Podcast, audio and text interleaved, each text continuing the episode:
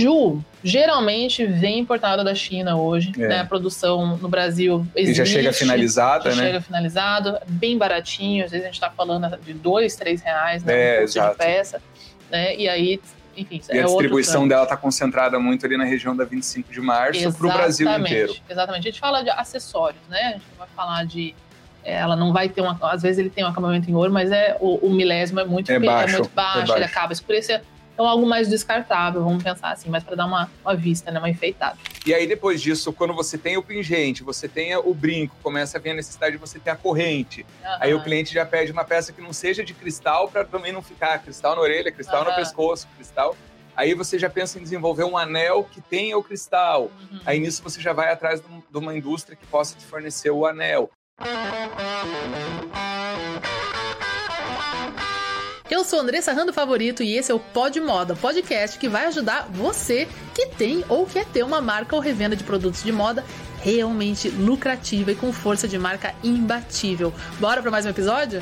Sejam bem-vindos a mais um episódio aqui do Pod Moda, que é o seu podcast para você ter um negócio de moda lucrativo. Eu sou Andressa Rando Favorito, estou aqui acompanhada da Lana Alves, da equipe Moda de Sucesso, e hoje eu estou no episódio de número 23, a gente está aqui com um convidado muito especial, que é o Guilherme Zarpelon, e a gente vai falar sobre colaborações e relações estratégicas no mercado de semijoias. Quem é o Guilherme Zarpelon que a gente vai conversar com ele aqui hoje? Ele é proprietário da Zarpelon Joias, que é uma marca de semijoias, para quem não conhece, tem 23 anos aí no mercado, uma marca exclusiva de atacado, hoje está vendendo em torno de 2 milhões de peças anuais, tem mais de 7 mil lojistas e revendedoras no Brasil todo, em mais de sete países diferentes. Então a gente tem muita coisa para contar dessa jornada para você que revende semijóias, que é uma dessas lojistas do Zarpelon. Se você for, já comenta aqui se você estiver ao vivo ou ouvindo esse episódio aí no seu streaming também. E, claro, perguntas para você que quer começar a revender semijoia ou vai começar uma marca de semijoia. Vai ter muita história aqui para inspirar você. O Guilherme é graduado em administração de empresas, tem especialização em gestão empresarial e, antes de tudo, ele é um empreendedor aí de nascença, né? Apaixonado uhum. por esse setor maravilhoso de semijóias. Ele é idealizador do conceito estratégico DNA para promover desenvolvimento, novidade e atitude ao setor, que é muito bacana, a gente vai falar sobre isso. Casado com a Renata, tem 40 anos e duas filhas lindas, que é a Maria Clara, de 8 anos, e a Maria Júlia, de seis anos. Nascemos no melhor ano juntos, então, é verdade, né, Guilherme? É verdade. Certo, e minha filha também tem oito anos. Olha só, foi que um, coincidência boa. Foi um bom ano, né? Uma boa safra, Uma boa safra. eu acho, não é? Isso aí, vários Guilherme, empreendedores seja, do ramo da moda. Exatamente, já nascido nesse ano. Guilherme, seja muito bem-vindo. Obrigado, bom dia. Deus. Muito obrigado pelo convite. Queria Vamos aproveitar e agradecer o convite e parabenizar aí por esse canal e por esse caminho tão lindo que você está seguindo. Parabéns. Obrigada. E, e, que a gente consiga aí, né, todos desenvolver cada vez mais esse setor que tanto precisa. Com certeza. O Guilherme está aqui, inclusive, porque veio pelo podcast, né? Foi, foi. Eu conheci a Andressa através de um podcast que me, que me indicaram. Adorei o canal. Comecei a virar seguidor dela, mandei uma mensagem para ela, a gente acabou se conectando e aí agora estamos aqui fazendo essa gravação super especial, especialmente aí para o setor de joias, mas acredito que a gente vai conseguir Exato. ajudar aí vários lojistas, empreendedores aí, revendedores do setor e até inspirando pessoas que queiram conhecer e começar. Exatamente. Já montamos parceria aqui também, vai ter treinamento para vocês que são aí da Zarpelon também, né? a gente vai anunciar isso aqui hoje nesse episódio também. Legal. E você que está aí do outro lado, se tiver interesse também em participar do Podmoda, se tiver algo aí para contribuir para a nossa indústria da moda, está convidadíssimo, né? É só entrar em contato com a gente também.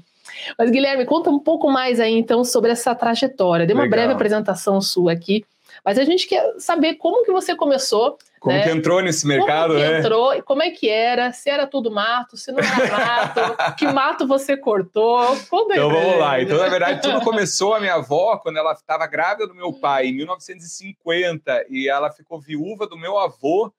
Ela era do interior do Paraná, da cidade de Malé, e ela acabou, ela já tinha minha tia com quatro anos, estava grávida do meu pai, numa cidade do interior. O meu avô acabou falecendo e ela resolveu vir para Curitiba para empreender junto com o cunhado dela, que tinha aberto uma fornitura, que era uma loja que vendia peças para relógio. Olha. E na época, os relógios, a gente pega um despertador, ela tinha um, um, valor agregado muito alto, chegava Sim. a custar meio salário mínimo, então as pessoas, de fato, elas consertavam os relógios quando davam problema, e era um ramo que na época estava muito promissor, ele, ela veio para cá e começou a empreender. Então, eu, ela é um grande orgulho para mim, porque imagine, né, uma viúva com 20 e poucos Sim. anos, vim com dois, um filho na barriga e uma filha do interior do Paraná, sozinha, para Curitiba, para empreender, morar de favor e começar a vida dela Sim. naquela época foi realmente algo muito bacana. O meu pai, quando fez 17 para 18 anos, ela incentivou ele também a abrir o, o, o negócio dele, que na época era Relopeças. Quando eu estava com 17 anos, entrei na faculdade de administração, comecei a trabalhar com meu pai até conseguir um estágio no mercado corporativo que eu não sabia exatamente qual seria. Eu sabia que eu queria trabalhar em empresa, que eu queria trabalhar nessa parte mais é, executiva e de gestão. Quando eu comecei a trabalhar com meu pai, era um negócio que já estava muito murcho, porque as peças de relógio já não faziam mais sentido, Sim. as pessoas já não consertavam, o mercado chinês tinha de fato invadido essa parte de relógios, as pessoas não consertavam mais, não valia a pena mais consertar os relógios, porém ele já trabalhava com as caixinhas de joia e com os expositores, então de certa forma eu já estava dentro desse mercado. Hum ele tinha uma, uma, um ponto comercial aqui na Praça Osório, em Curitiba, né, que a Zarpelon, a matriz dela é em Curitiba, e, a, e ele ficou anos tentando tirar esse, esse inquilino desse ponto comercial, e naquele ano ele tinha conseguido tirar o inquilino e perguntou se eu não queria abrir a minha. Então a, a história ia se repetir pela terceira vez, né? A minha avó incentivou ele, e ele acabou me incentivando, e eu fui lá e abri uma, uma, uma portinha pequenininha, 20 e poucos metros quadrados, no edifício Asa, na galeria do edifício Asa, ali na Praça Osório e foi ali que começou a, a, a jornada da Zarpelon, que até então era Relopeças, era como se fosse uma filial da, da, da loja que meu pai tinha, não no Asa. Não, não, a gente, a gente já está ali já é o nosso terceiro ponto. Ah, é.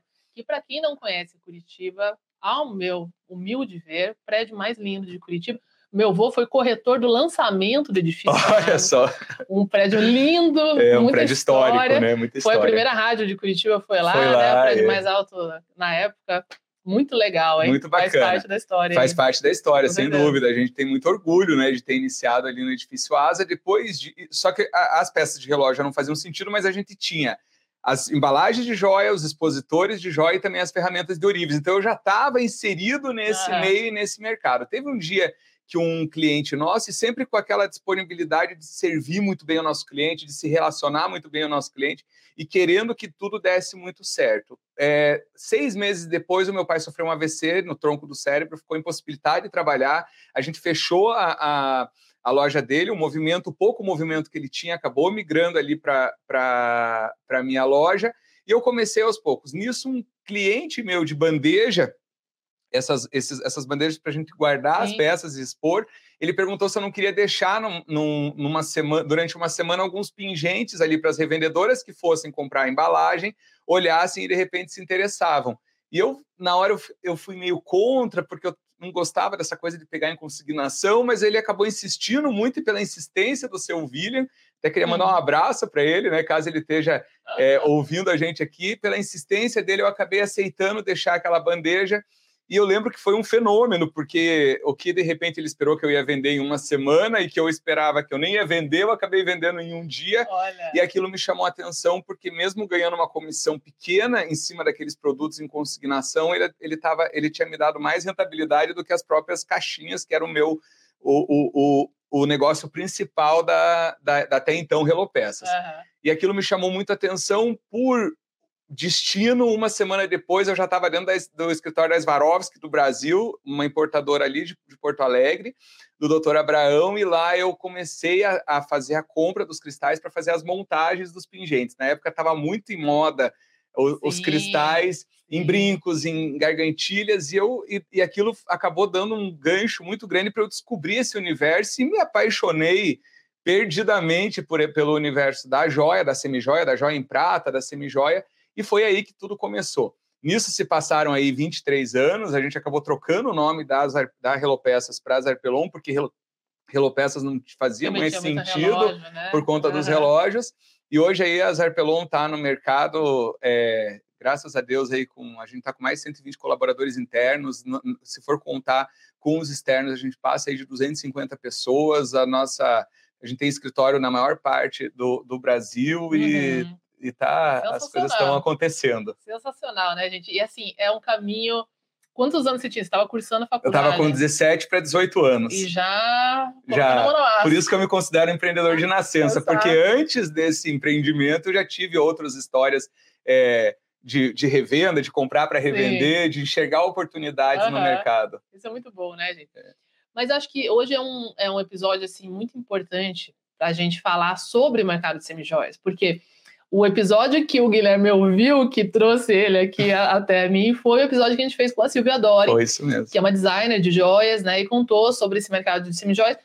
É, só que ela é, um, ela é uma marca mais autoral, ela trabalha né, num volume grande, porém bem menor, né? E muitos de vocês que me acompanham aqui têm negócios de semijoia e certamente são clientes aqui do, do Guilherme. Se tiver alguém me ouvindo aqui que é, por favor, já printa aí na sua tela que você está ouvindo no seu Vai ser um prazer. né? E eu marca a gente queria lá. aproveitar e mandar um beijo aí para todos Instagram. os nossos clientes que estiverem aí com essa audiência aí, porque vocês Exato. são os melhores. É, muita gente. E assim, até aqui onde a gente está, tem uma vizinha que vende semijoias também. E como você sabe, né, passei pela, pelo ramo de joias pela Vivara e etc. Então, é um mercado bem diferente do vestuário. Então, a gente fala aqui de negócios de moda, né, vestuário, calçados, acessórios. E quando a gente fala de acessórios, vai envolver acessórios em couro, bolsa, cintos, carteiras, etc. E aí entra a biju, a semijoia, a joia. Né? E aqui a gente entra nesse outro universo. Quando eu entrei na Vivara, eu, eu fiquei assim, meu Deus, é outro universo. É um mundo à parte, né? Um mundo à parte, porque quando a gente está falando, por exemplo, né, de produto, do estoque, né? Gente, você tem estoque de ouro, de diamante, né? Às vezes você está tá fazendo uma reunião, na tua mesa tem ali 60 mil reais. É tem em um, pedrinha. Um carro, uma casa. Um carro, uma casa. Passa alguém, assopra ali, voa 40 mil reais. Né? É bem, é bem diferente. Você, primeiro você sente uma tensão, depois você se acostuma né, com aqueles materiais, quando a gente está falando de joia, ouro, né, 24, 18 quilates e diamantes verdadeiros, etc. Quando a gente fala da semi-joia e da biju, né, no outro espectro, a gente tem a biju, que inclusive vou, vou convidar ela aqui também para pro, pro Pod Moda, que é outra parceira nossa aqui, aluna do Moda de Sucesso, que trabalha com biju. Legal. Né? E assim, a biju a gente tem um valor agregado muito alto, tem uma margem muito grande, mas é um produto que as pessoas percebem como mais descartável. A gente tem é, acessórios, às vezes em plástico, né, que ele não, não necessariamente tem um banho de ouro, ele vai ter metais não Ele não tem a mesma durabilidade, né, durabilidade. da semi-joia e também da joia. E, consequentemente, não tem o preço. Exato, exato. Muitos não têm nenhum banho de ouro, ou enfim, são pedras sintéticas, ou de plástico mesmo. Tem uma série de, de opções aí no mercado. E como a gente sempre fala, tem mercado para todos os produtos, para todos os tipos de preço, então todos têm o seu valor, o seu espaço. Só que a biju, ele geralmente é feito né, com materiais menos nobres, etc. E ele dá essa. Ele é muito barato né, de fazer. E aí a gente tem a semijoia no meio, né, que é onde as pessoas percebem algo é, que tem bastante aderência no Brasil, isso funciona bastante, porque como o, o Guilherme falou, tem mais durabilidade justamente pelos materiais que são utilizados, né? Então, por mais que ele não seja 100% ouro, 18 quilates, por exemplo, ele vai ter um metal mais resistente, mais forte, com um banho muito bom, né? Com, a gente até falou sobre isso no episódio da Silvia, né? O número de milímetros que você põe é, no banho, milésimos, né? isso, milésimo no milímetro, ele vai fazer com que essa peça dure mais tempo, que ela não escureça, que ela não perca cor, que ela você possa, né, enfim, utilizar ela claro. de, de mais formas, ela dure mais tempo e que ela tenha uma aparência realmente de uma joia. E aí tem as pedras que vão lá. Você pode tanto colocar pedras naturais ou pedras sintéticas de alta qualidade, como o Guilherme falou aqui das Swarovski, por exemplo, em biju, normalmente a gente tem pedras que são genéricas. Mais simples, né? Mais simples. Às vezes, inclusive, de plástico. Sim, sim. Né? E, e, não da zircônia, que é uma pedra sintética, porém de altíssima qualidade, né? Então, para quem está ouvindo e é novo do universo de acessórios, é assim que funciona. São os três tipos de Isso. produtos macro que a gente tem. Os três segmentos, três né? Segmentos. Dentro do setor. Biju geralmente vem importado da China hoje. É. Né? A produção no Brasil existe. E já chega finalizada, já né? chega finalizado, bem baratinho. Às vezes a gente está falando de dois, três reais né? É, um exato. de peça. Né? E aí enfim, e é a distribuição dela está concentrada muito ali na região da 25 de março para o Brasil inteiro. Exatamente. A gente fala de acessórios, né? A gente não vai falar de. É, ela não vai ter uma. Às vezes ele tem um acabamento em ouro, mas é o, o milésimo é muito, é baixo, é muito baixo, é baixo, ele acaba escurecendo. Então, algo mais descartável, vamos pensar assim, mas para dar uma, uma vista, né, uma enfeitada.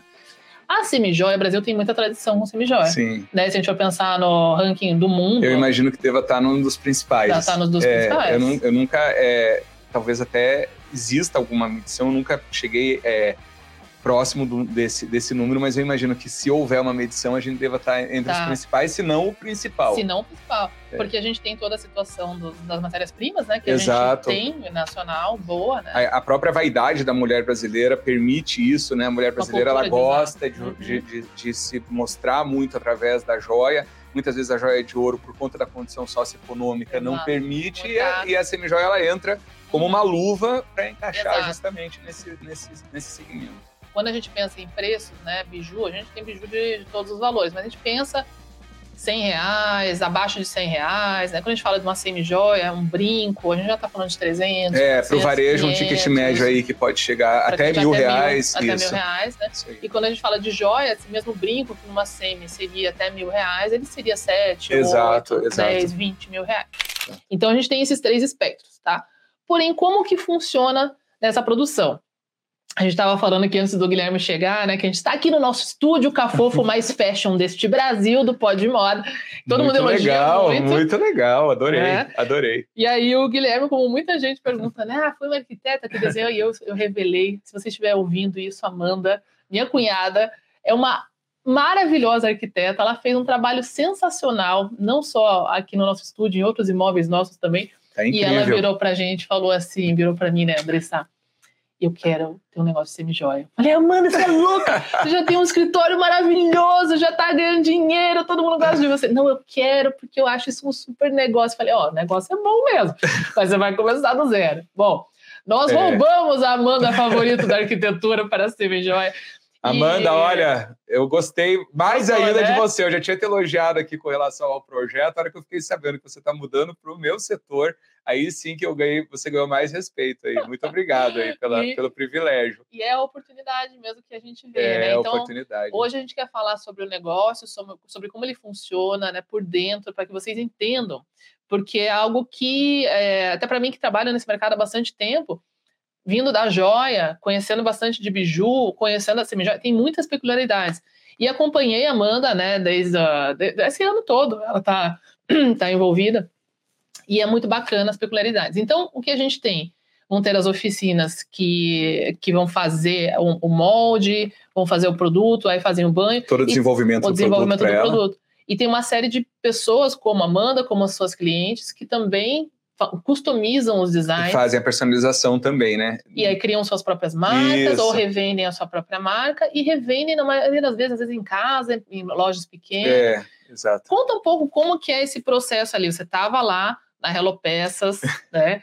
pegou os pingentinhos, aí começou a montar. Então, como que é o processo e como que você começou a ter revendedoras? Como que isso começou a se ampliar para hoje você ter 7 mil pessoas? É, como eu já estava dentro do atacado, porque o que a gente vendia era para relojarias, para joalherias. É, né? desde as peças de relógio até as embalagens, hum. o nosso público sempre foi o lojista, o revendedor.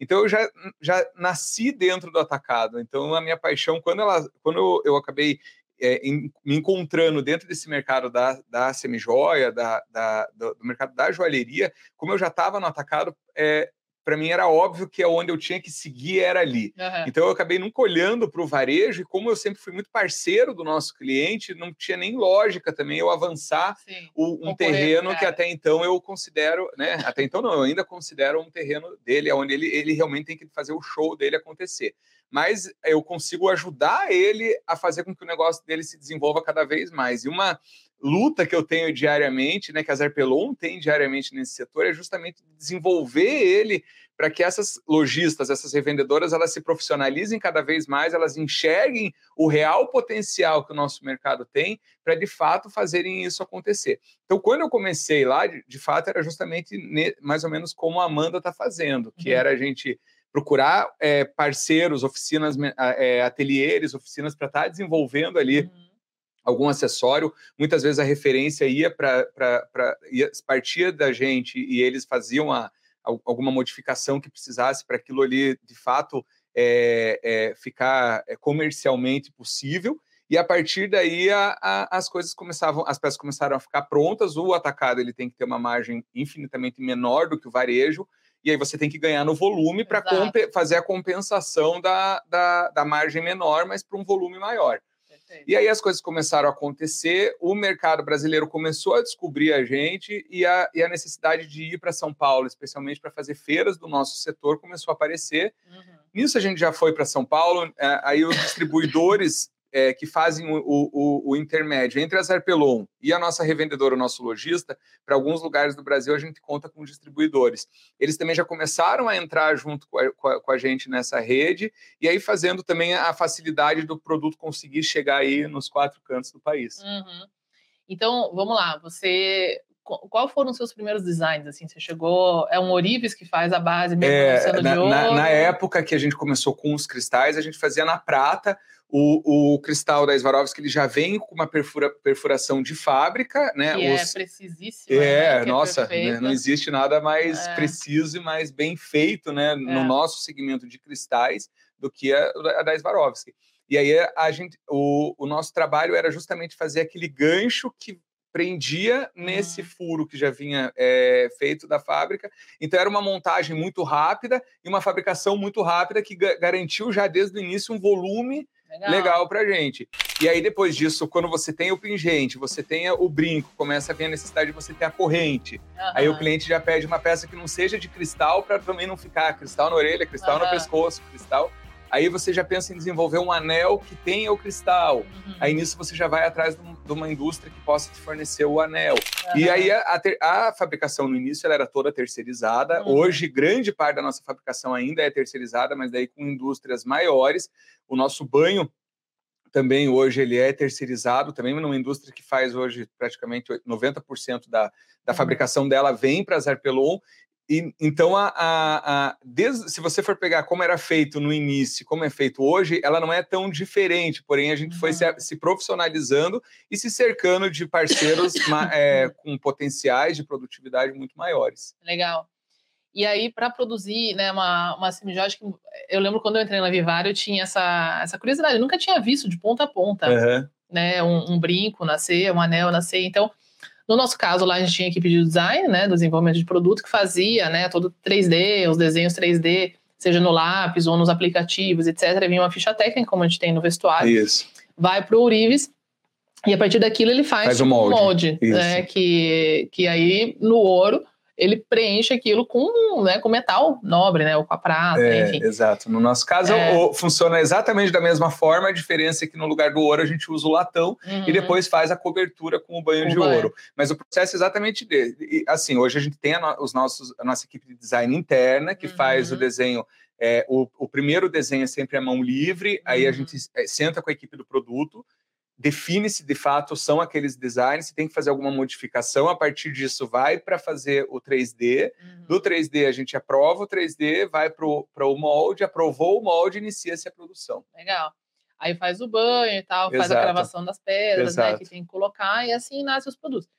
E aí o mercado de semijóias, ele tem essa característica que a gente tem no vestuário de certa forma, né, que são as sacoleiras, por exemplo, muita gente né, carinhosamente chamadas assim, né, que vão para comprar as peças na pronta entrega, no, no, atacado, trazem nas malas e vão revendendo, revendendo para sua carteira de clientes, seus amigos, às vezes, vizinhos e assim vai. Mas eu lembro vividamente, eu sempre falei isso também, que eu, eu teria um negócio de joias ou de semi-joias, porque primeiro que eu sou apaixonada também por esse mercado. Eu que acho bom. assim, é, me apaixonei muito. Eu sou apaixonada pelas pedras, a história das pedras. É muito legal. A eu história da que, joalheria é fantástica. Né? Eu acho que é um negócio vivo, sabe? Eu sou, assim, eu sou, sou dessas. Sou de, acredito no poder dos cristais, né? Então, assim, quando energia, a gente faz o, a energia. a energia, quando faz um treinamento né, de, de joias, você tem que aprender sobre todas as pedras, né? E eu já tinha, né, toda essa, essa coisa mística dos cristais e tal, então eu sou completamente apaixonada por isso. E essa questão da, da, da maleabilidade que a gente não tem com o tecido. Porque você corta o tecido já era, você não consegue colar ele de volta. Entendi, entendi. E não metal, permite, né? Uma... Ele tem essa característica, né? O metal tem uma característica muito bonita, assim. E a joia, ela tem um, um apego sentimental diferente do vestuário. É, especialmente no, é na, no, ramo do presente, né? Do na, presente. No, na, parte presenteável, de fato, a joia ela tem. Ela, ela entra, ela encaixa muito mais nesse... Numa uma compra emocional, Exato. e ela vira um, um, presente, ela vira um marco, então assim... Ela tem mais sentimento, né, tem do mais que sentimento. texto. E é um produto pequeno, que tem alto valor agregado, é. então, quer dizer, para você vender, às vezes, fazer uma venda de 5 mil reais com, com vestuário ou calçados, você vai precisar de uma van. Exato. A logística do nosso produto tem uma, tem uma história que. De é, vai de moto. É, é, eu tenho, eu tenho algum, vários amigos, né, empre, é, empreendedores, lojistas, varejistas, e, é, e, e, sempre quando tem é, gente do nosso ramo, do ramo de joia, é, de semi-joia, de joia, e do ramo de, de outros ramos, sempre tem essa brincadeira, Sim. porque muitas vezes a logística é um processo muito oneroso e muito, é. é muito caro do, do, da maioria dos, dos segmentos, exatamente. ao contrário das nossas. Sim. Então tem um amigo nosso que é do ramo de brinquedo e ele vira e mexe, ele dá risada com relação a isso, que para ele fazer um, um, um, um, recompor um estoque de uma loja, de uma loja, ele tem que reservar doca no shopping, pegar caminhão, ter horário de, de, de, de, carga, descarga. Em contrapartida, um, lojista do nosso ramo, ele vai com uma Foi sacolinha uma e já faz a mesma reposição Sim. de valor que ele. E o que é muito louco, né? Porque lá em São Paulo, na Sé, né, onde tem a, a Barão de, a Barão de Paranapiacaba, que é onde se vende, né? Tem um monte de. Os atacados de joia, né? E assim, o, os ourives da Vivara estão lá, os da Gaisterne também, entendeu? E todo mundo tá andando com um diamante na mão.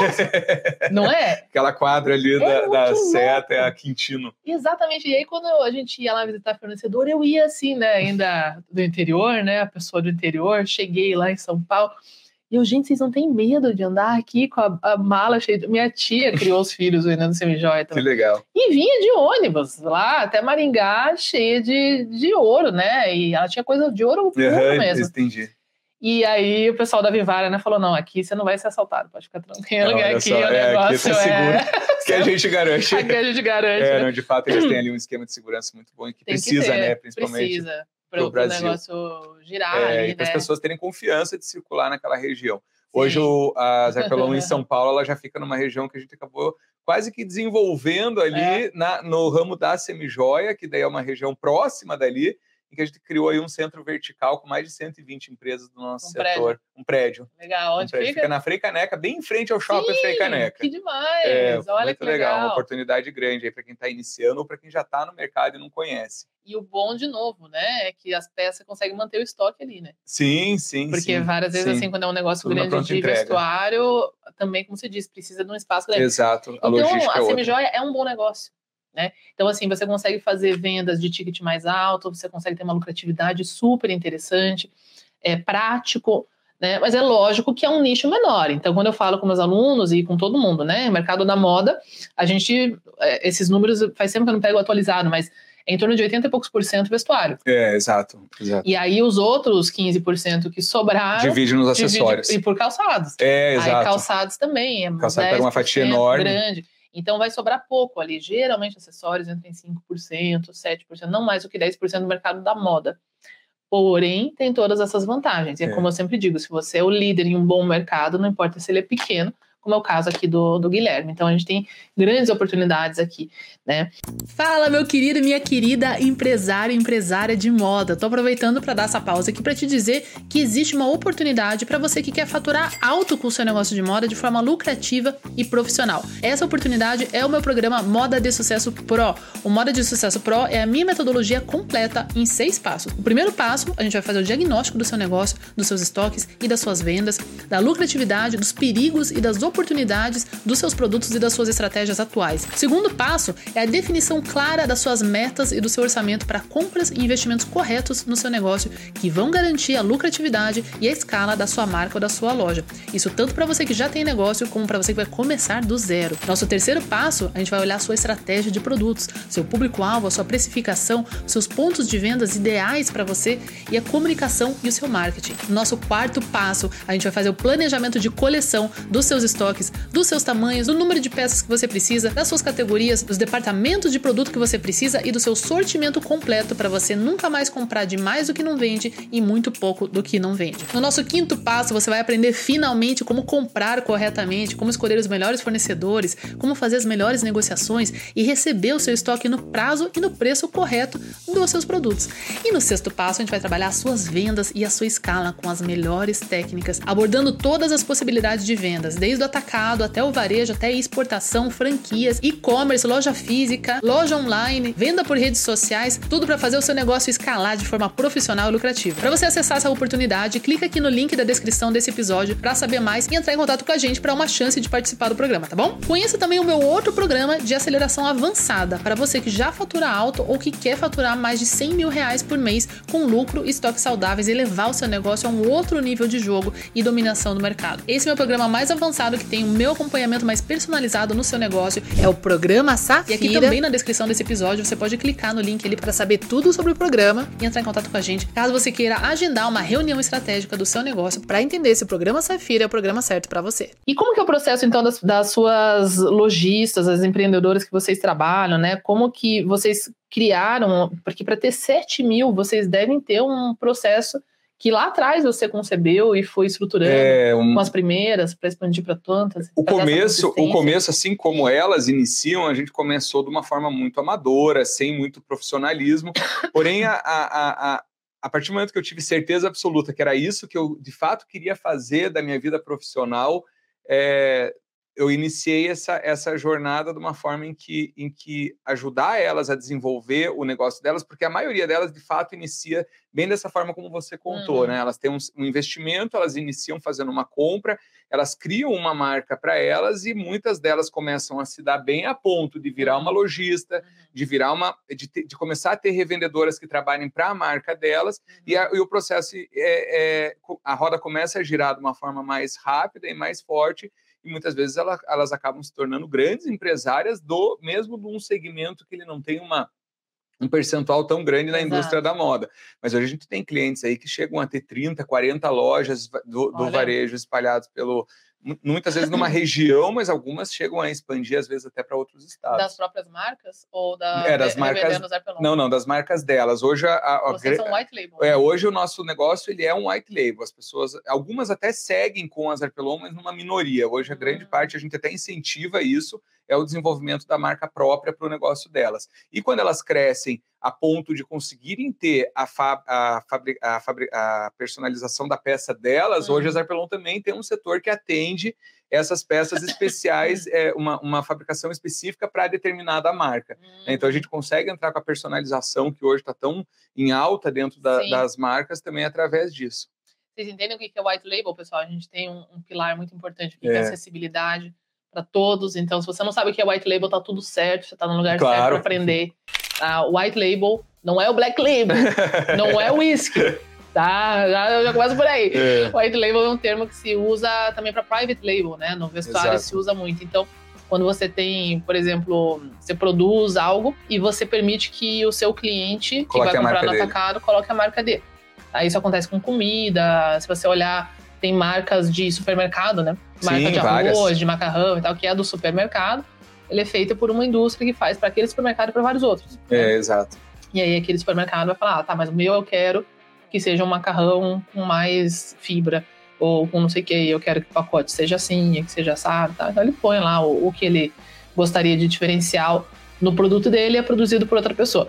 Isso acontece muito com moda também, então a gente tem muito no setor de calçados, por exemplo, você vai ter várias indústrias que, que propõem isso, vestuário também, né? Então não só você terceirizar a confecção, né? Mas no caso da white label, é, olha só, eu tenho esses produtos aqui que estão na mesa, né? E você pode fazer pequenas personalizações Exato. ou só colocar a sua própria etiqueta. É, a própria etiqueta normalmente ela já junto com um marketing bem feito, né, junto com uma composição de marca, uma construção de marca transforma a peça, porque muitas vezes é um brinco de argola. Uhum, o brinco de argola não tem. tem muito o que você Exato. mudar e o que você fazer. É justamente o, o que vai em volta do brinco de argola que vai de Isso. fato trazer valor para aquela peça. Exatamente. Teve um tema que a gente trabalhou no, no programa Safira na semana retrasada, que a nossa consultora trouxe, que fez um, deu um estalo muito legal em todo mundo que estava naquela coisa de agosto, aquela coisa venda meio ruim, né?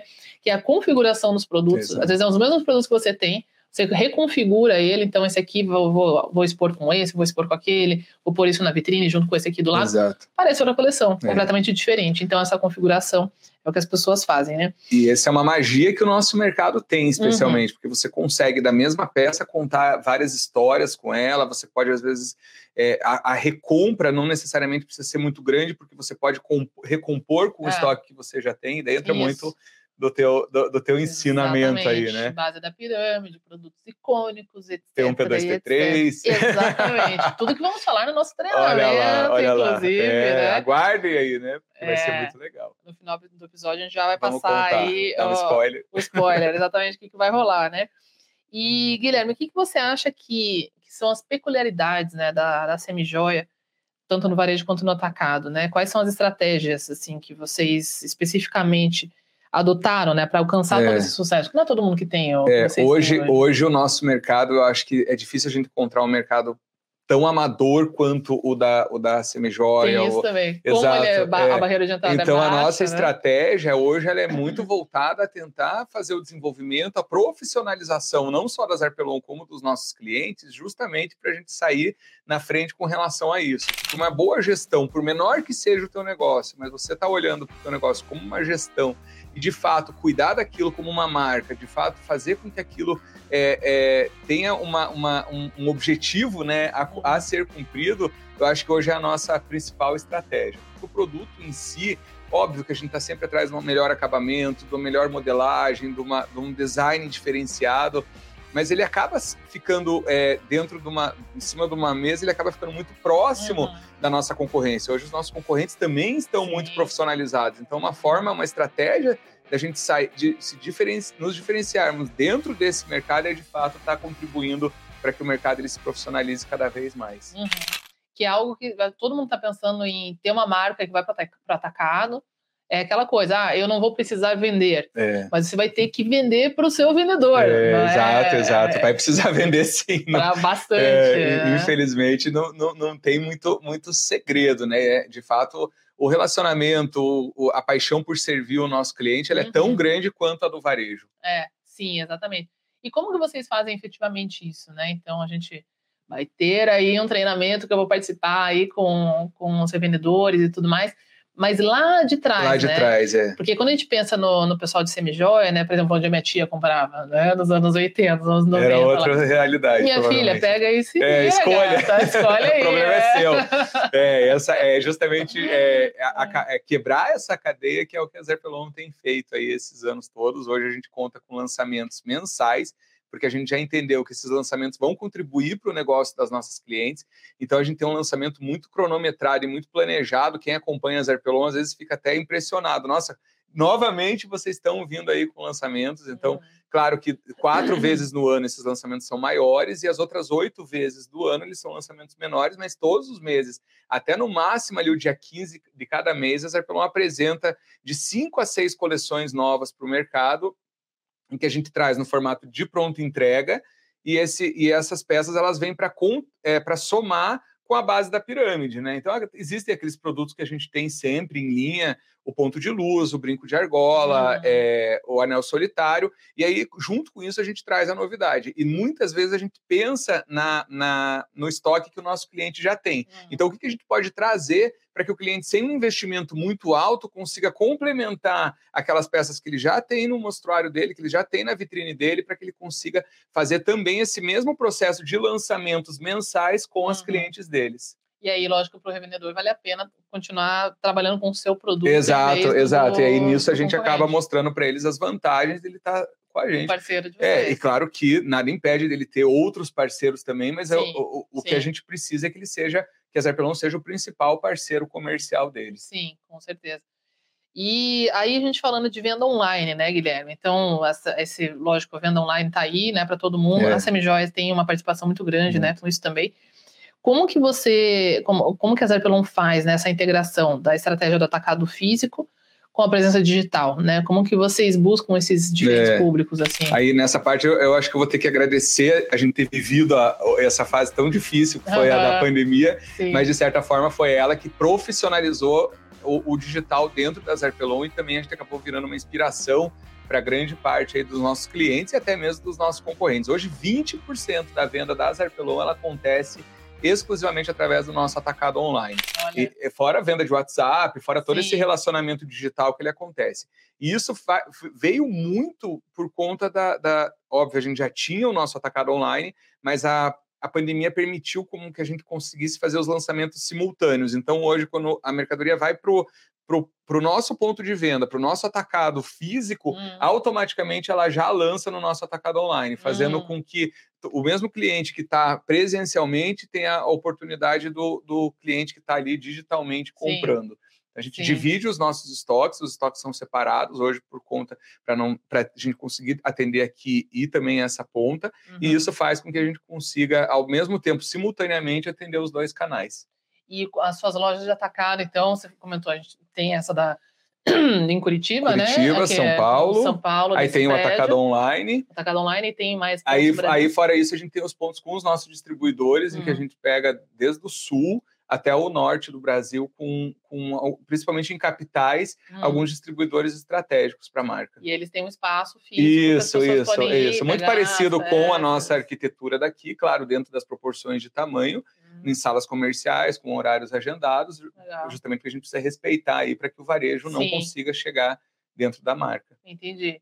Então, para quem está começando, vai começar conhecendo vocês por ali, depois tem a oportunidade de uma claro, recompra online sem dúvida, mais, Sem né? dúvida, ou uma recompra também através dos distribuidores. Muitas vezes a jornada do cliente ele começa no online e depois passa para um ponto físico, ou muitas vezes ele começa numa feira hum, de negócios e depois sim. ele vem para um ponto físico ou ele vem para o online. Hum. E aonde ele for, o nosso grande objetivo, né, a nossa incansável insatisfação é para que aonde ele vá, ele consiga ter a mesma experiência. Legal, legal. E o Instagram, né? Essa é uma coisa que a gente comenta muito e trabalha muito, né? No, no Mara do Sucesso Pro, é, no Safira, fantástico. etc.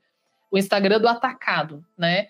Ele é um Instagram voltado para os seus revendedores. Para os revendedores e para os lojistas. Então, ali a gente tem uma, muito mais uma exposição de comunicação da marca, de desenvolvimento do setor, trazer dicas para eles, trazer conteúdo fotográfico, mas de forma alguma mostrar preço, de forma Isso, alguma é, não existe essa possibilidade, né? Exato. Isso já, tá, já é cultural dentro da marca. Perfeito. Isso é muito importante, tá, pessoal? Quem tem aí, tanto no vestuário, calçados, etc., vai trabalhar com atacado, perfeito. E você pode e deve. Eu sou a favor uhum. de você vender no varejo também.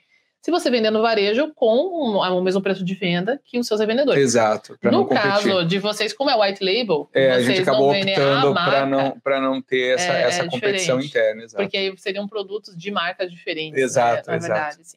Mas quando você vende no varejo e no atacado, você vai ter que ter um Instagram que é aberto ao público consumidor final. Lá você vai trabalhar preço, vai trabalhar venda no direct com o preço de varejo. E o de atacado vai ser voltado para os seus parceiros, seus é. clientes aí que são revendedores. Lojistas. Exatamente, lojistas aí, né? O que, que você diria, Guilherme, que foram os principais desafios aí quando você foi expandir, né? Sair aqui da, de Curitiba. Eu sei que é. começou com São Paulo, daí São Paulo abre as portas do Brasil Exato. todo. Mas quais foram os desafios? Você está do sul ao norte do Brasil para coordenar toda essa operação, é, enfim. É. é. engraçado que as coisas elas vão acontecendo, né? E, e você vai é, né? organicamente, e quando você vê, de, de, certa forma, ele já foi, mas eu acho que hoje no, ainda é o nosso principal desafio, é manter a nossa cultura né, nossa cultura organizacional, fazer com que todas essas pontas de fato entreguem para o nosso cliente, não só o externo, mas o próprio cliente interno também a, a, a, as mesmos princípios que a marca tem e que a marca carrega já hum. há algum tempo e que isso é claro a gente vai a gente pode mudar a cultura a partir do momento que de fato o mercado é, exige isso mas as essências ali os valores que a marca carrega é, conseguir multiplicar isso com o crescimento da empresa é hoje é o nosso maior desafio. E esse é o segredo, né? De uma empresa de sucesso que consegue é, na escala, né? Exato. Como que você faz isso? Como, qual que é a tua hoje como que você fazia antes, assim, como que... É, no começo, quando você tem ali 15, 20 colaboradores, é muito mais fácil, porque aí você consegue é, fazer uma reunião semanal em que você em que todos normalmente estão no mesmo ponto, uhum. então você consegue levar eles. E, e, isso a gente tem religioso já há anos, em que toda terça-feira existe um encontro. Hoje a gente acabou concentrando mais na liderança, mas no início era de fato a empresa inteira.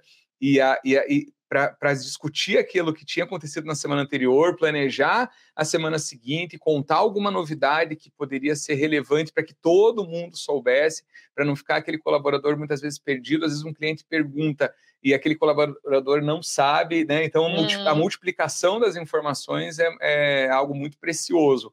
Então, a, a, a, no início era muito mais fácil, né? Porque a gente conseguia fazer é, com todos juntos ali na mesma sala. E hoje a nossa estratégia está em multiplicar para os líderes, e os líderes têm essa responsabilidade de multiplicar para os liderados de cada de cada área, de cada setor, seja assistência técnica, seja é, cadastro, controle de qualidade, Legal. logística e assim por diante. Legal. Bom, gente, o Guilherme não é aluno do Modo de Acesso Pro, nem do programa Safira. Nós nos conhecemos recentemente, tenho um respeito muito grande pela, pela empresa que o Guilherme que constru, construiu. E a gente sabe, né, Guilherme, que nesse. Lógico, você tem. Você estudou muito, fez as suas especializações, mas é, a gente. A gente né, quem já, já tentou fazer isso sabe da complexidade que é você fazer uma gestão numa empresa desse tamanho é. e executar isso, né? Você teve momentos de investimento em consultoria, em treinamentos para você? Como fala um pouco mais sobre empresário, assim, como Não, que foi é frequente, o seu desenvolvimento? É frequente, na verdade, essa essa insatisfação que eu tenho e que não é uma ingratidão, né? Muito pelo contrário, eu sou eu, eu, eu fico inconformado quando eu vejo as coisas não acontecendo uhum. e isso me faz sempre procurar buscar aí um desenvolvimento, procurar buscar é, é, algo que eu consiga dentro da empresa estar tá melhorando. Eu ainda não sou aluno da Andressa, mas com certeza aí ela logo ela vai ela vai estar tá, tá trabalhando aí com a gente, porque de fato tem muita coisa para agregar. Então a, a a, a, busca inconstante, é, uhum. é, constante, né, de você estar tá é, dentro do mercado, olhando para é, exemplos que não necessariamente são da moda, mas uhum. empresas em que estão desenvolvendo algo diferente, uma tecnologia diferente, uma, uma inovação diferente, usar isso como referência e buscar é, conhecimento. Hoje tem muito conhecimento até gratuito, o próprio canal aí do Podmodo, hum. tanto que eu hum. aprendo escutando aí os podcasts e vendo o teu conteúdo, mas não só o, o, o, teu canal, como vários outros conteúdos até gratuitos que as pessoas é, em uma hora por dia, às vezes meia Sim. hora por dia, elas conseguem se desenvolver. E fora isso, também cursos mais especializados em em gestão de estoque, em, em branding, Sim. em cultura organizacional e assim por diante. Está sempre fazendo isso, sempre, sempre se mexendo, sempre, né? Então, sempre. porque às vezes o pessoal escuta e acha que assim a coisa aconteceu naturalmente, né? Então, a gente tem muito isso, principalmente no Safia, que a gente está desenvolvendo empresários para ter negócios maiores, legal, né? Legal. Que saem, do, às vezes, uma eu presa, né? Para ter um negócio maior. E assim, a gente tem que abrir a mente e falar, ó, é o seguinte, agora. A partir de agora você não para mais. Agora né? você não tá ali só postando stories, vendendo roupa para sua amiga, não. Agora é. a gente está montando uma empresa. É isso, isso vai envolver muita dedicação, muito desenvolvimento pessoal como empresário, como líder, líder de pessoas, né, Exato, né, Guilherme? Esse é o principal, né? Porque são elas que fazem acontecer, exato, tá com você, né? Acho que hoje, hoje a minha maior responsabilidade ali dentro da empresa é justamente fazer a manutenção da cultura. Uhum. E essa manutenção da cultura é baseada Permite, né? em pessoas, né? 100% em pessoas. Que são as pessoas que permitem que Exato, exato. Mundo, e, e, toda a né? expansão que a gente precisa hoje é, é baseado também nelas aproveitar aqui então e agradecer aí cada colaborador da Zarpelon aí pelo seu empenho, pela sua dedicação aí diária, que é graças a vocês aí que a gente consegue fazer com que essa marca chegue aí no Brasil e alguns países aí do mundo. Muito legal. E assim, todo mundo ganha, né? Como todas as relações comerciais boas, é, né? Exato. O cliente fica feliz com um produto bom, que ele viu o valor, que ele usa, que ele está feliz. O revendedor está feliz porque está pagando suas contas, está prosperando, está é. crescendo né, o produtor, né, no caso, a marca que está desenvolvendo esses produtos idem. Então, esse é o tipo de negócio que a gente quer construir. Né, é. E, e para isso requer, né? Tem muita... até um, um, dos princípios nossos da Zarpelon é transformar a vida para realizar sonhos, e não só a vida do nosso cliente, Sim. mas também do nosso, do nosso cliente externo, mas também do nosso colaborador ali, do nosso cliente interno, que também é fazendo com que essa roda gire cada vez Exato. mais correta, ali no lugar correto e da forma correta, a gente consegue fazer com que isso se multiplique. É isso aí, é isso que a gente busca com negócios profissionais lucrativos, porque se não é. for lucrativo, você não consegue tanto rodar para as pessoas, não consegue pagar elas, então é muito importante que a gente estruture ele de forma que ele dê dinheiro para você, para você conseguir remunerar as pessoas e elas conseguirem fazer o mesmo, né? Bom, então a gente falou aqui de vários desafios, já conseguimos uhum. entender que não é da noite para o dia, que requer aí muita, né, muita dedicação. E aí a gente tem também muitas inovações, né, que vocês trabalharam aqui, né?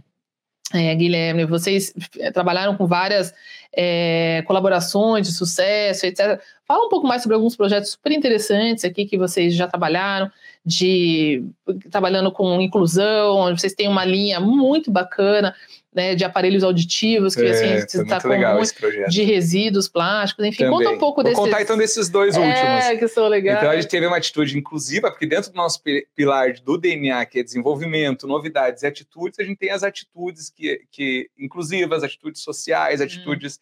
socioambientais. Então a nossa, é, a gente criou esse uma collab junto com uma indústria de aparelhos auditivos, hum. em que a hum. Zerpelon criou uma, uma joia para se acoplar no aparelho auditivo, justamente para trazer a ideia do, como dos óculos, né? Que hoje as pessoas têm orgulho de Sim. usar óculos, por que não ter orgulho de usar o aparelho auditivo? Quer usar óculos? É, né? querem usar óculos. Às vezes as pessoas colocam óculos até 100 Sim. grau para usar o charme do é. óculos. Então, por que não desmistificar também o aparelho auditivo, esse preconceito que às vezes as pessoas deixam de iniciar o tratamento para não ficar com o aparelho à vista?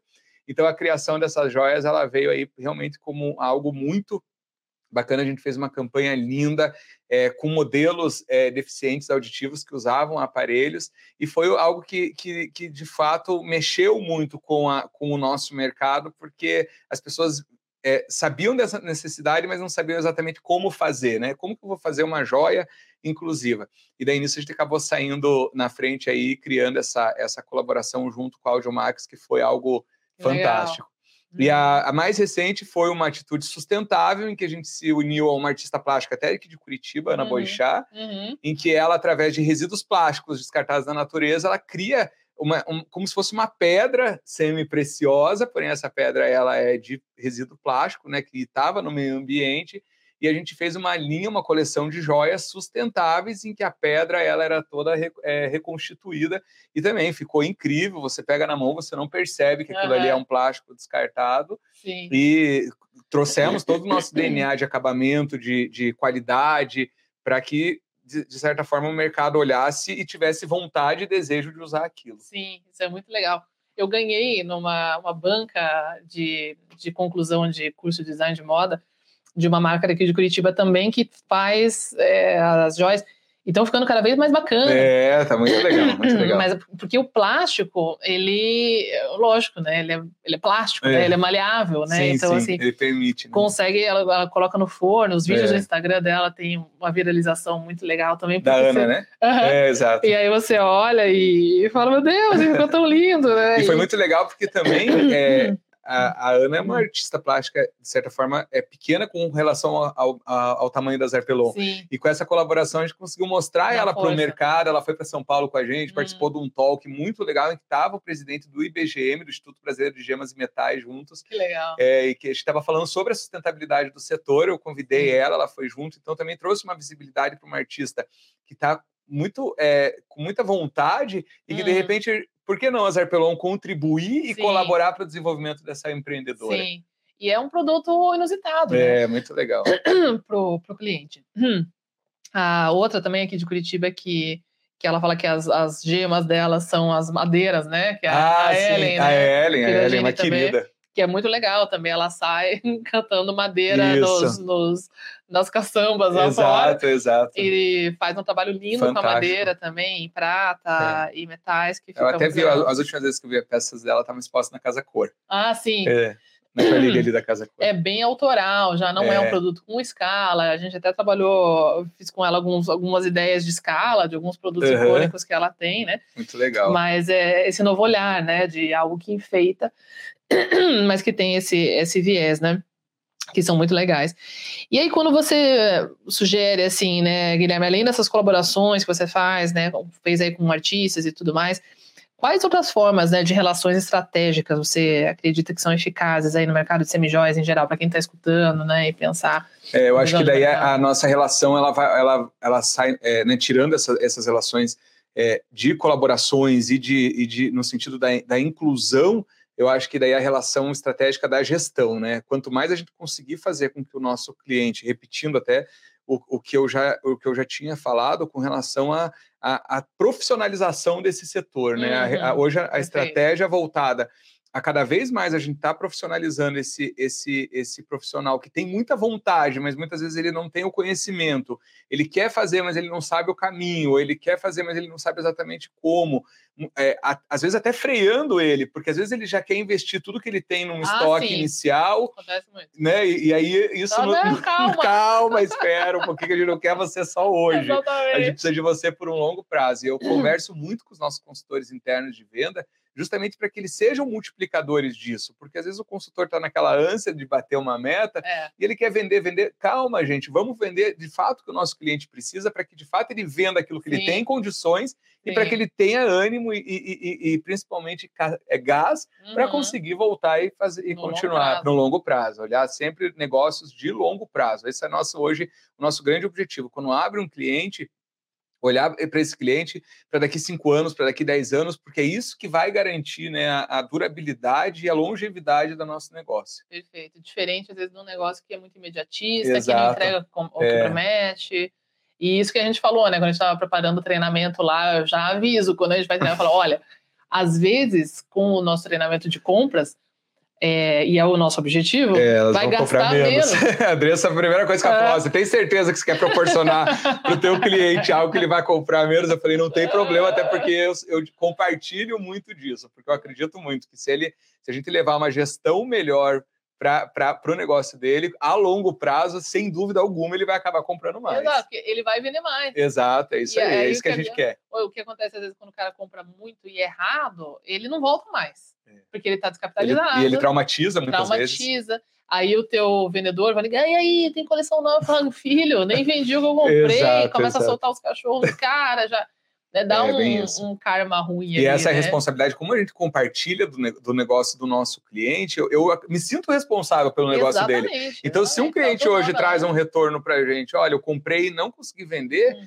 eu me desespero como se eu fosse, de fato, o proprietário daquela marca. Uhum. Então, para evitar com que esses desesperos, vejam, 7 mil desesperos, eu não consigo aguentar. Então, para evitar isso, de fato, a gente precisa fazer vendas em que o nosso cliente tenha sucesso. Isso aí, e daí ele vendendo bem, tendo um lucro é. bom, pô, esse negócio é bom. Ele vai ligar para o é, vendedor e ele vai pedir mais, vai pedir reposição e vai começar a crescer, e aí você tem um parceiro é, para a vida aí, é que aí. funciona, né? Demais. Muito bom. Guilherme, chegando ao fim aqui do nosso Olha episódio. Só. Passou voando. Passa voando, se deixar, a gente fica o dia inteiro aqui.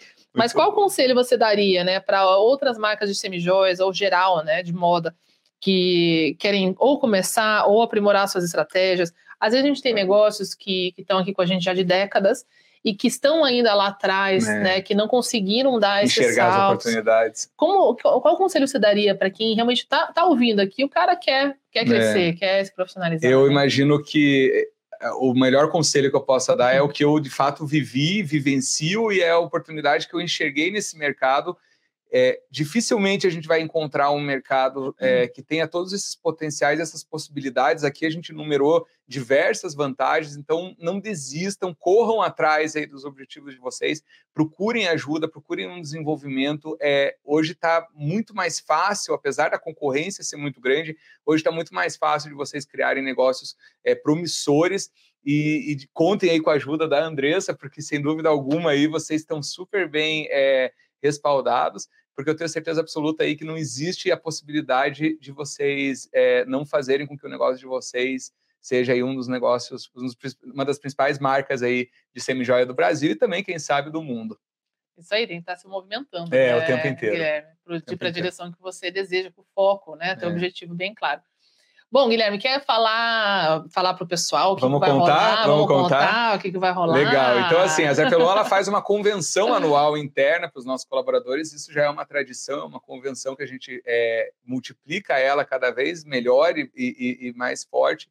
Esse ano a gente resolveu pela primeira vez, além da convenção dos colaboradores, a gente fazer uma convenção para os nossos clientes, que vai ser no dia 7 de outubro aqui em Curitiba. A gente abriu as inscrições para as vagas, tiveram, eram 100, são 100 vagas, a gente teve mais de mil inscrições. Infelizmente, essas vagas já estão todas preenchidas e eu convidei a Andressa para estar tá conversando com os, as nossas clientes. Então, uma das convidadas, a primeira convidada aí do nosso dia 7 de outubro, estou revelando para vocês quem vai ser, a Andressa do Pod Moda. Então, vai ser legal que as, as nossas clientes já vão conhecer você lá. E Para não deixar essas outras 900 clientes que queriam estar tá lá para ouvir a Andressa, a Andressa vai estar tá também dando, em breve, a gente vai estar anunciando aí um segundo treinamento para o nosso setor.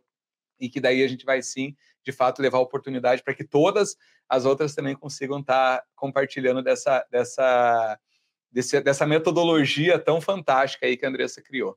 Exatamente, pessoal. Estaremos lá para mostrar para você como fazer suas compras melhor, para ter uma lucratividade melhor, oferecer um mix de produtos mais, mais forte é. para o seu cliente, mais encantador, trabalhar com esticando cada vez mais faixas de preço que talvez você não está conseguindo vender para te dar mais faturamento, mais lucratividade, mais valor para os seus uhum. clientes também. Então, tudo isso vai ser muito bacana. Estaremos lá no dia 7 e posteriormente aí também abraçando a todos aí de forma online né, na sua, é, na sua escola que vocês Em breve a gente vai fazer grandes anúncios aí para vocês, para que esse desenvolvimento seja cada vez melhor. Isso aí, pessoal. E agora hoje, Guilherme, onde que o pessoal encontra a Zarpelon? Quem escutou aqui falou, rapaz, isso eu quero isso aí, onde que o pessoal te encontra? Legal, então vamos lá. A Zarpelon está presente no Instagram, né, que é o nosso principal canal hoje de comunicação para o mercado, é, é, o Instagram, então arroba Joias. Fora isso, o nosso atacado online, zarpelonjoias.com.br. E através do nosso atacado online, vocês conseguem ter o, o endereço de todos os nossos centros de distribuição para estar tá encontrando a marca da melhor forma, da forma mais é, próxima de vocês aí, que melhor atenda vocês. Obrigado. Show de bola. Alana, temos perguntas aí no pessoal que está ao vivo? Temos comentários é... do pessoal ao vivo? Última sacada que você quer compartilhar? Falando muito bem da Zarpelon, falando que é a melhor parceira, a marca preferida, muita coisa boa. Foi bem legal. Obrigada, Guilherme, pela participação. Imagine, eu que agradeço. Que muitas oportunidades com a Andressa venham juntos também, que eu sei que vocês vão fazer um trabalho bem legal juntos. Muito obrigado, eu agradeço aí todo mundo que participou aí dessa audiência ao vivo. Isso e depois aí. vamos multiplicar essa audiência também no, no, no, depois no que subir no streaming. Isso Exatamente, aí. se você estiver ouvindo no streaming, dá um print, compartilha nos seus stories, marca arroba Andressa Rando Favorito e marca o arroba Zarpelon Joias, né? Então é Zarpelon com dois L's, joias tudo junto, isso, correto? Zarpelon com dois L's e N de navio no final. Exato, joias, né? Zarpelon joias, sem isso. Sem ponto, sem, sem ponto, sem nada. Marca a gente lá pra gente saber que você tá escutando. É, isso aí vai e ser você, um prazer. Exatamente, você que curte, quer ter um negócio de moda lucrativo, quer acompanhar aqui ao vivo com a gente, estamos ao vivo todas as segundas-feiras, às 10h30 da manhã, no canal Pode Moda com Andressa Rando Favorito, 10h30 da manhã, horário de Brasília. Esses episódios acontecem ao vivo aqui nas 10h30 da manhã, nas segundas-feiras, e esse episódio vai ao ar nas plataformas de streaming todas de podcast às terças-feiras. Então, toda terça-feira é só você entrar lá no Spotify, no Apple Podcasts, no Deezer, onde você escuta seu podcast, que vai ter episódio novo nosso lá, sempre toda semana. Acompanhe, siga, compartilhe e nos vemos na semana que vem novamente. Guilherme, muito obrigado. Legal, eu que agradeço. Pessoal, muito obrigado aí pela audiência, pela participação de vocês. Contem com a Zarpelon, contem comigo aí, contem com a Andressa, porque sem dúvida nenhuma, juntos aí a gente consegue fazer uma corrente de, de, de elos indestrutíveis. Muito obrigado aí e bons negócios aí para todo mundo. Muito bom, gostei do Elos. Olá. Gostei. e nos vemos dia 7, né? E nos vemos dia 7 de outubro, 7 de outubro aqui em Curitiba. Um dos spoilers aí da nossa convenção para os nossos clientes, que eu tô muito ansioso aí para que, sem dúvida nenhuma, vai ser um dia muito especial. Maravilha, pessoal. Até lá. Beijão. Até. Tchau, tchau. Tchau. E a gente vai chegando ao final de mais um episódio aqui do Pod Moda. Eu sou Andressa Rando Favorito e se você curtiu tá comigo aqui nesse episódio, printa aí no seu celular ou aonde quer que você esteja escutando esse podcast agora e posta nas suas redes sociais marcando o arroba Andressa Rando Favorito e me contando qual foi a maior sacada que você pegou desse episódio. Seu feedback é muito importante para mim e eu vou adorar ter essa conversa com você lá no nosso direct. Para continuar conectado comigo é só me seguir em todas as outras redes sociais, Instagram, TikTok, Facebook, LinkedIn. É só buscar por Andressa Rando Favorito. E não se esqueça que a gente também tem o canal do YouTube exclusivo do Pod Moda, então é só buscar por Pod Moda com Andressa Rando Favorito no YouTube. Para saber mais sobre mim é só entrar no www.andressarandofavorito.com e para saber mais sobre moda de sucesso é só entrar no www.modadesucesso.com.br. Te espero no próximo episódio, hein?